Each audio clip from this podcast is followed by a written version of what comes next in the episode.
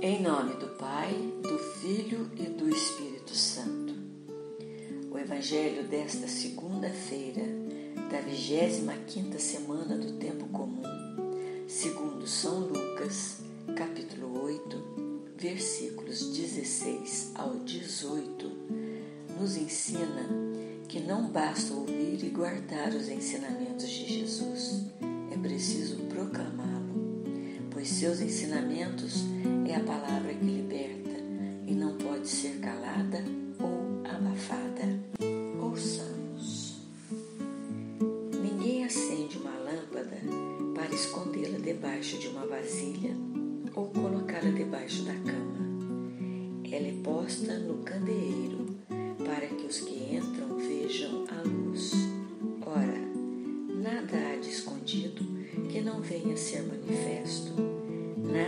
secreto que não venha a ser conhecido e se tornar público. Considerai bem, portanto, a maneira como ouvis, pois a quem tem será dado, e a quem não tem lhe será tirado até aquilo que julga ter. Esta parábola foi contada por Jesus logo após ele ter contado a parábola Das sementes caíram em solos inférteis e outras em solo fértil. Estas produziram muitos frutos. As sementes são os ensinamentos de Jesus. Seus ensinamentos são lâmpadas para os nossos pés, luzes para os nossos caminhos. Se meditarmos seu Evangelho, teremos em nós luz e direcionamento para vencermos todos os desafios que a vida nos apresenta. Quando Jesus contou a parábola da lâmpada, ele estava dizendo o óbvio, o que todo mundo estava cansado de saber.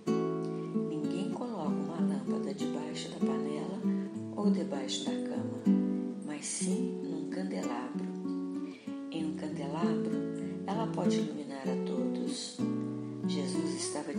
àquela multidão que o seguia e também a nós hoje que seu ensinamento deve ser plantado em nosso coração para que a palavra produza frutos em abundância. Pois os verdadeiros seguidores de Jesus são aqueles que têm suas vidas controladas pela Sua palavra e testemunham que Jesus é a luz do mundo.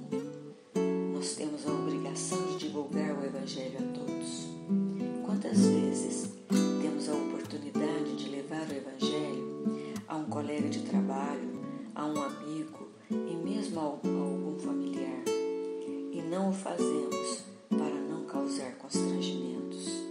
Perdemos a chance de divulgar os ensinamentos de Jesus.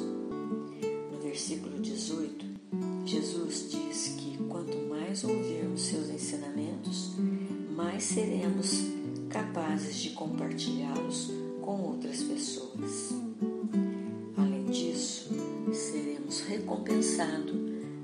Medida da fidelidade que demonstramos ao colocar em prática a verdade que recebemos. Agora, aquele que recebeu os ensinamentos e pouco guardou, e não fez frutificar esse pouco, lhe será tirado. Em outras palavras, quanto mais recebemos, mais teremos que dar.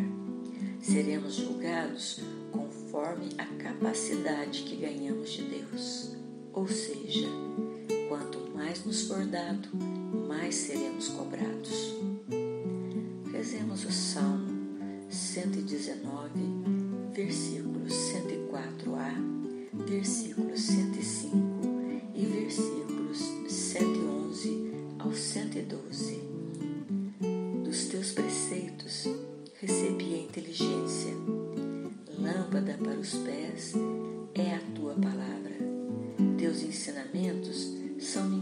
para sempre, pois são a alegria do meu coração.